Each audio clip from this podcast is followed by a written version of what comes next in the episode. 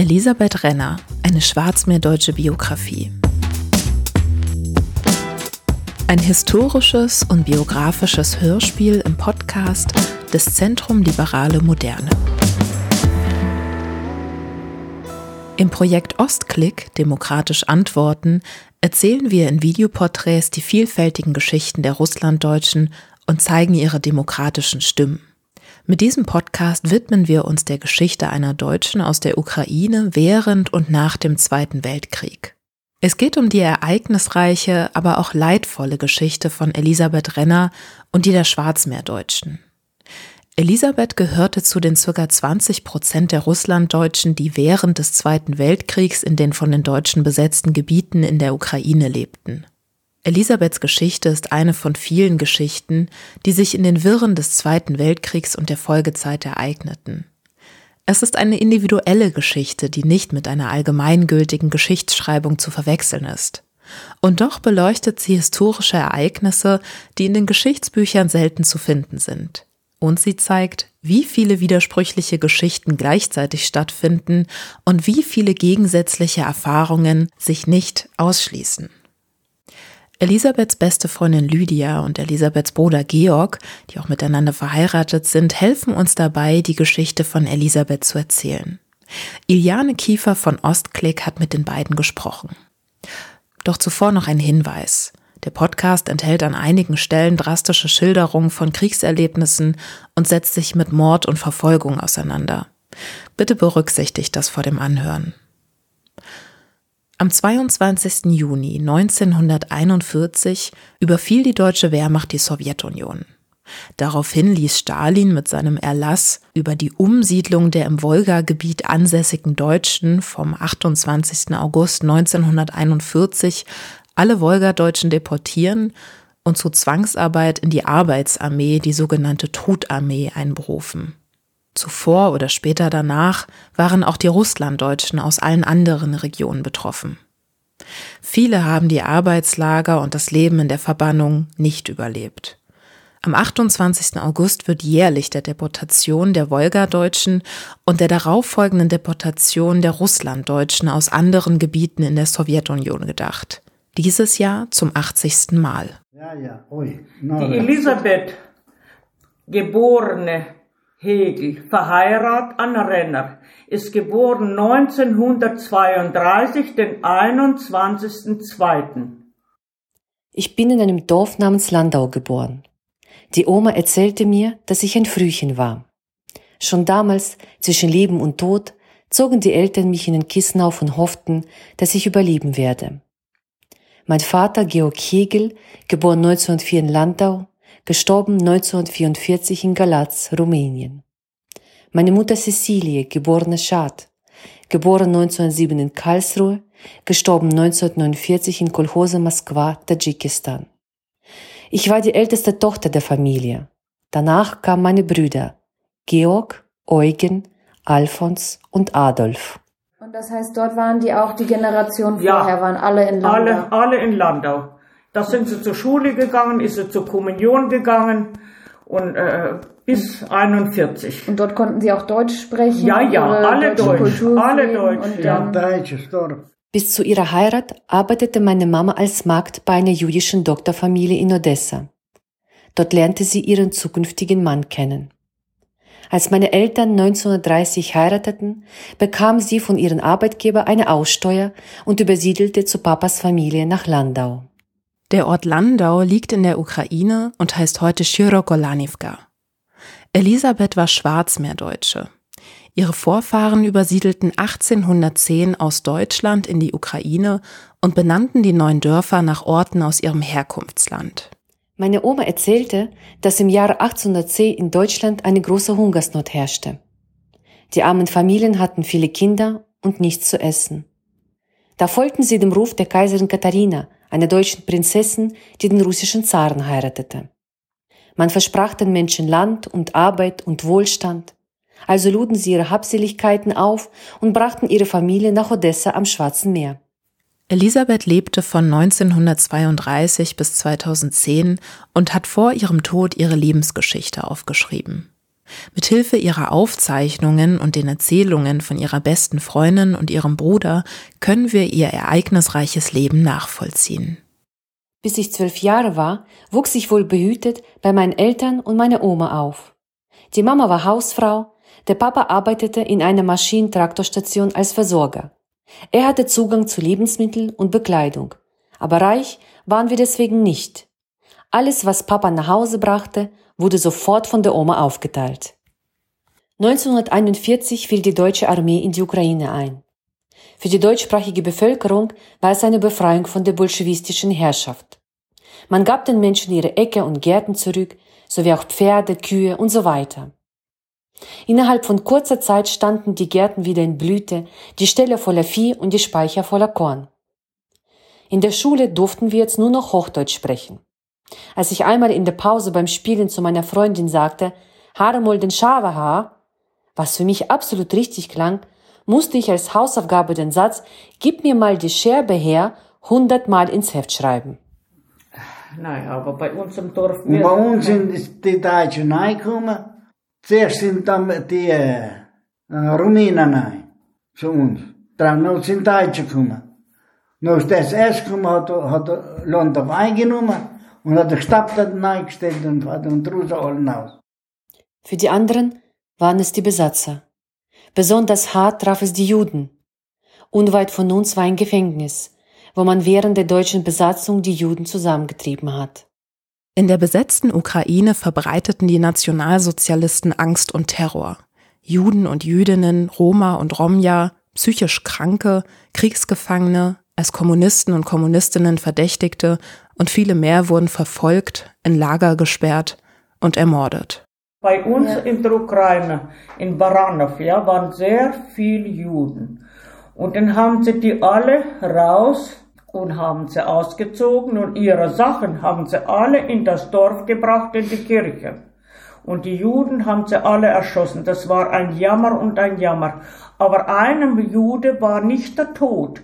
Der ist abgehauen. Und dann ist ja so ein Berg bei uns am Dorf, ja. Und der ist da so zum Berg hin und da waren so Hexen, haben wir gesagt. Ne? Das war so wie ein Strauch. Und da war der Hexenhaufen und er ist da rein und das war ein Loch da ist ein Loch und, ist, und die Hexe hat ihn zugedeckt und er ist bei Leben geblieben. Und die Deutsche vom Dorf haben ihn später aufgenommen, aber ganz heimlich, ganz heimlich. Und der Mann ist bei Leben geblieben. Und die Sachen, die haben sie in der Kirche da den Leuten verteilt. Und sogar unten im, im Schuh haben viele ihre, ihre Gold drin gehabt und ihre bisschen Hab und Gut, weil sie auch gedacht haben, sie kommen ein bisschen weiter, das kommt ihnen zugute. Aber sie haben sie alle erschossen.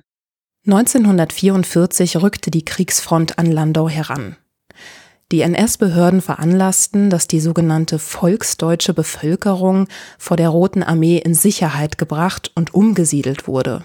Ich ging im Jahre 43 in die vierte Klasse und bin übergegangen in die fünfte. Da kam die Front immer näher. Es gab in jener Zeit keine Schule mehr, weil man aus unserer Schule ein Lazarett gemacht hatte. Im März 1944 haben wir den Befehl bekommen, unsere Heimat zu verlassen. Die Männer sollten zu Hause bleiben, um Landau vor der russischen Armee zu verteidigen. Mama und meine 75-jährige Oma mussten mit fünf kleinen Kindern zum Bahnhof. In Landau waren nur meinetwegen die die Offiziere und die, wo Befehl gegeben haben, die haben gesagt, heute musst du weg. Und da war meinetwegen, da, die Russen sind reingekommen. Sie haben doch gefragt, der Krieg angefangen hat. Ja, eben, da hat ja der Krieg angefangen. Aber die haben ja die Deutsche alle raus aus den Dörfern. Die haben das so nicht erlebt. Im Dorf drin. Nur unterwegs, wo sie denn waren, ne, wo sie im Zug. So war der, das in, in dieser Zeit. Als wir zum Hof rausfuhren, sagte mein Vater, Liesel, lauf mal schnell und mach die Viehstelle auf. Er hatte das Vieh losgemacht und vergessen, die Türe offen zu lassen, damit die Tiere sich selber Nahrung suchen können. Ich habe dann die Stalltüren aufgemacht. Für Vater, Mama und Oma war das sehr schwer, so alles liegen und stehen zu lassen. Sie waren in Tränen. Ich als Kind wusste wenig, was das zu bedeuten hatte, aber mein Herz hatte auch geweint. Wir fuhren in Richtung Neuspeier. Als wir am Bahnhof ankamen, waren schon viele Menschen da. Ziel war zunächst der Reichsgau Warteland, ein damals deutsch besetztes Gebiet im heutigen Polen. Als sogenannte Administrativumsiedler erhielten sie die deutsche Staatsbürgerschaft. Elisabeth und ihre Familie waren damit Teil des großen Generalplan Ost der Nazis, in dessen Rahmen millionenfach Menschen umgesiedelt wurden. Grundgedanke der rassistisch motivierten sogenannten Lebensraumpolitik war, die als minderwertig betrachtete Bevölkerung in besetzten Gebieten zu vertreiben oder zu ermorden und dort Deutsche anzusiedeln. Darunter waren auch viele Schwarzmeerdeutsche, die die besetzten Gebiete in Polen germanisieren sollten. Je näher jedoch die Rote Armee gegen Ende des Krieges kam, desto mehr wurde aus der geordneten Umsiedlung ins Deutsche Reich eine Flucht. Zusammen mit ihrer Familie und vielen weiteren deutschen Familien machte sich Elisabeth also auf den Weg. Zunächst ging es mit dem Zug nach Odessa. Wir lagen drei, vier Nächte am Wasser und kamen nicht weiter. Die Kälte war nicht auszuhalten. Am vierten Tag traf mein Vater einen Arbeitskollegen, einen Herrn Zimpelmann, der vor dem Krieg als Kulturist arbeitete. Seine Frau war Jüdin. Als die Deutschen nach Landau kamen, wurde sie erschossen. Herr Zimpelmann nahm seine zwei Mädchen, die kleinste war gerade acht Monate alt und zog zu seinen Eltern nach Odessa. Nachdem die Männer miteinander gesprochen hatten, durften wir mit auf den Lastwagen, wo auch seine Familie war. Damit ging es auf die Fähre, die uns nach Ackermann bringen sollte. Kaum waren wir auf dem Wasser, kamen feindliche Flieger und haben Bomben geworfen. Nicht auf uns, sondern auf die Wehrmachtsschiffe, die unweit von uns gestanden sind. Ja, und dann mhm. haben sie mit dem Zug weitergefahren. Dann haben sie uns nicht so wie wir jetzt hier mit dem Rosenbahn, das sind sie nicht.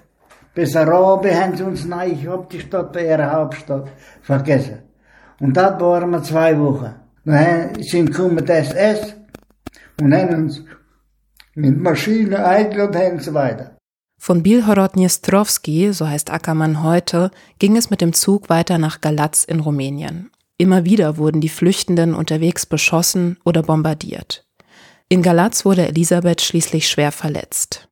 Ostern. Ostern, es war deutsche Ostern, haben wir genauso gehabt. Mhm. 21. April war das. Dann haben sie aufgekommen, nein, bis nachts um 12 Uhr haben sie Bomben geschossen. In dem Moment sind die feindlichen Flieger angekommen. Die haben Lichter auf uns geworfen, die so groß waren wie Tannenbäume. Der Druck der nächsten Bombe hat uns von Boden in die Luft geschleudert. Rauch und Staub. Gleich darauf kam unsere Bombe. Es war, als wenn mich jemand nur leicht angefasst hätte. Alles drehte sich um mich herum, ich konnte mich nicht mehr bewegen, alles nur Staub und Rauch. Mein Vater meldete sich als erster. Er sagte zu Mama Cecilia, Nimm das Kind, ich bin getroffen worden. Mama wollte aufstehen, den Adolf nehmen und schrie auf, ich kann nicht, Georg, ich hab keinen Fuß mehr. Die Oma rief mir zu, Liesel. Ich konnte nichts sagen. Sie fasste mich an und schrie, Liesel ist auch verwundet. Und da waren die Bomben. Und dann ist der Vater mit den Kindern alle raus, haben sich versteckt. Und der Vater hat einen Herzsplitter gehabt, der war gleich tot. Und der kleine Adolf, der Zweijährige ist aus dem Vater sein Pelz rausgekrochen, hat gelebt. Elisabeths Vater starb bei dem Angriff. Sie selbst verlor ein Bein und ihre Mutter einen Fuß. Als wir in dieses Krankenhaus kamen, war alles voll mit Verwundeten. Und dann hatte man mir die Maske mit Narkose auf die Nase gesetzt und hat mir mein linkes Bein abgenommen, bis oben. Nur noch 15 Zentimeter sind geblieben. Später erzählte man uns, dass es eine sehr große Beerdigung war, denn in der Nacht vom 16. April 1944, während des schweren Bombenangriffs, mussten noch sehr viele Menschen ihr Leben lassen. Elisabeth kam schließlich schwer verwundet im Wartegau an, dem eigentlichen Ziel der Umsiedlung. Dort wurde sie in Litzmannstadt, das heute Wutsch heißt, in einem Krankenhaus behandelt.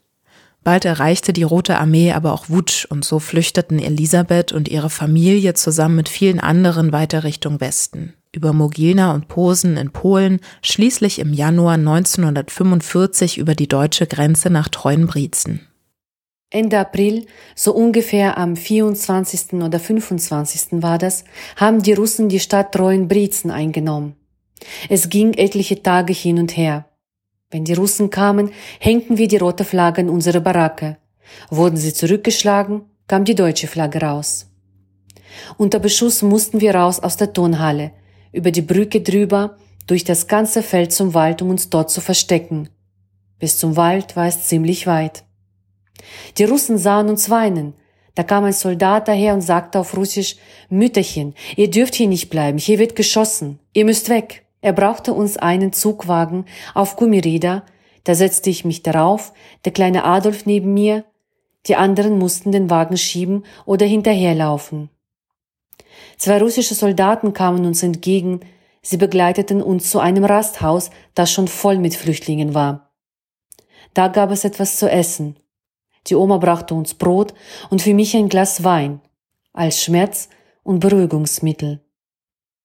Mein Gott, wie viel Elend wir auf dieser Reise erlebten, ist nicht zu beschreiben. Mama erzählte, die Russen haben sie mit vielen anderen zusammengetrieben und vor einem Graben in Reihen aufgestellt. Man fragte jeden, ob er Russisch spreche. Wer es konnte, wurde freigelassen. Wer nicht, wurde vor dem Graben erschossen. Und dann haben, hat die Mama Cecilia ein Foto gehabt von ihrem Mann, wo er als Soldat war bei den Russen. Und dann hat sie das Bild raus und da hat der russische Soldat zu ihr gesagt, weil du das Bild hast, bleibst du bei Leben. Und die anderen haben sie alle in einen Graben reingeschossen. Und das, Alle. Und das Bild, weil Das war eine- ihre Rettung. Aber drin. das Bild ist das, weil er sozusagen eine äh, sowjetische Ah, ah, Uniform ja, anhatte. weil, ja, genau. Das Kriegsende erlebten Elisabeth und ihre Familie in Deutschland. Ja, wie der Krieg aufgehört hat, waren wir in Berlin. Da war ich in Berlin. Ja. Und waren dann auch die Russen da oder in Berlin? Ja, Berlin waren schon eingenommen, sind wir durchgefahren. Aber sie sind wenigstens alle fünf bei Leben geblieben, ne? die Kinder Mhm. mit der Mama. Und die Oma war dann auch noch wie äh, bei ihnen. Ne? Am Abend des 9. Mai 1945 war auf einmal der Teufel los. Draußen hörte man Schreie und Schießen. Erst sind wir erschrocken, dass die Front wieder zurückkehrt. Dann hörten wir russische Soldaten rufen, Победа, Победа, Sieg, Sieg. Und mein Onkel Alfons meinte, der Krieg ist zu Ende. Wir waren glücklich, dass der Krieg zu Ende war, wussten aber nicht, was uns jetzt erwartet. Denn jetzt waren wir der Feind. Wir waren die Landesverräter. Ich glaube, die haben sie sofort eingesammelt. Sofort, ich weiß gar nicht, wie, wie die das gewusst haben, dass wir jetzt aus Russland sind, ja. Die Deutschen mussten ja Unterlagen haben und alles, ne. Und wo die Russen reinkamen, das war ja im äh, Mai, der 8. Mai, ne. Und dann haben, sind die sofort, sofort sind sie gekommen die haben Russen, gesagt, nein, ihr müsst eure. Sachen packen und haben uns wieder zurückgefahren in, in Deutschland in ein Lager. Elisabeth und ihre Familie sollten wieder in die Sowjetunion zurückgebracht werden. Etwa 2,5 Millionen Menschen, die ursprünglich aus der Sowjetunion stammten, hatten die Kriegswirren nach Westeuropa geführt. Neben den geflüchteten und umgesiedelten deutschen Minderheiten waren das zum Beispiel auch Kriegsgefangene oder Zwangsarbeiterinnen und Zwangsarbeiter. Durch ein Abkommen verpflichteten sich die Westalliierten, die aus der Sowjetunion stammenden Menschen, die sich in den westlichen Besatzungsgebieten aufhielten, auszuliefern. Sie wurden zwangsweise in die Sowjetunion repatriiert, also teilweise auch gegen den Willen der Menschen zurückgebracht. Unabhängig davon, ob die Menschen die Sowjetunion freiwillig verlassen hatten, ob sie als Zwangsarbeiterinnen verschleppt oder als Kriegsgefangene in die Hände der Wehrmacht gefallen waren, sie galten in der Sowjetunion gleichermaßen als Verräterinnen und Kollaborateure und wurden hart bestraft, exekutiert oder in Arbeitslager eingewiesen. Aus Angst nahmen sich zahlreiche Menschen das Leben, um der Zwangsrepatriierung zu entgehen. Stallachlager haben sie das genannt. Ja, und von der alles eine Sammelstelle wieder gemacht. Ne? Von überall haben sie die äh, Ukrainer wieder zusammengesammelt und haben sie dann in dem Stallachlager auf und dann haben sie uns wieder nach, nach Weißrussland. So. Nach dem Sieg über die Deutschen brachte man uns Flüchtlinge in ein Lager, das mit Stacheldraht umzäunt war. Es war ein früheres Konzentrationslager, wo man Juden vergast hatte. Wachen standen davor, man konnte weder raus noch rein. Durch den nationalsozialistischen Völkermord wurden circa sechs Millionen Juden und Jüdinnen systematisch ermordet. In dem von ihr genannten Lager fanden Elisabeth und ihre Familie direkte Spuren der Verbrechen der Nazis und des Holocausts. In einer Scheune entdeckte Georg Kleider der ermordeten Juden und Jüdinnen, hinter der Scheune entdeckte er die vergrabenen Toten. Wir waren noch im Lager drin. Wir Da- waren in Deutschland im Stallachlager. Sie, wo sind die vielen Juden? Waren zwei Scheine. Große Scheine waren ins Haus gestanden. Die Scheine waren bis nur voll mit Kleidern. Wo sie Juden tot schon sein, ja. Noch sind wir hinherum. Und das waren die vergraben. Aber ich sagte, ich, ich weiß nicht wie viel. Gerade halbe Fies waren Haus, halbe Hände waren mit der Leid. In diesem Lager waren wir, ich kann nicht sagen wie lange. Mir kam es sehr lange vor. Nach und nach wurden wir alle registriert. Diesmal von den Russen und irgendwann wieder zurückgeschickt. Nach Hause freuten sich die Flüchtlinge, die hauptsächlich aus Frauen und Kindern bestanden. Zuerst kamen wir nach Weißrussland, nach Wladimir Wolinsk, wieder in eine Baracke hinter Stacheldraht. Danach ging es endlos weiter in den bewachten Viehwaggons, vorbei an der Ukraine, vorbei am Schwarzen Meer, über die große Wüste von Kasachstan bis an die äußerste Grenze der Sowjetunion nach Zentralasien. So kamen wir in die Hauptstadt von Tadschikistan, Duschanbe. haben die Russen uns wieder eingenommen. Und die Russen haben uns dann wieder alle zurück. Welche Leute sind nach Sibirien und wir nach Mittelasien. Wir waren dann erst in Weißrussland, Belarusien, neun Monate wie im Gefängnis. In äh, Wladimir Wolinsk. Und dann haben die uns wieder aussortiert, welche nach Sibirien und welche nach Mittelasien. Wir sind nach Mittelasien gekommen, 46 äh, ja, 46 sind wir dann nach Mittelasien gekommen. Immer zurück sind wir auf Polen ja nicht mehr gekommen. Wir sind nur bis Weißrussland und von Weißrussland dann zu uns nach Tadschikistan. Zur damaligen Zeit nannte man Duschanbe Stalinabad, zu Ehren Stalins, der den Krieg gewonnen hatte.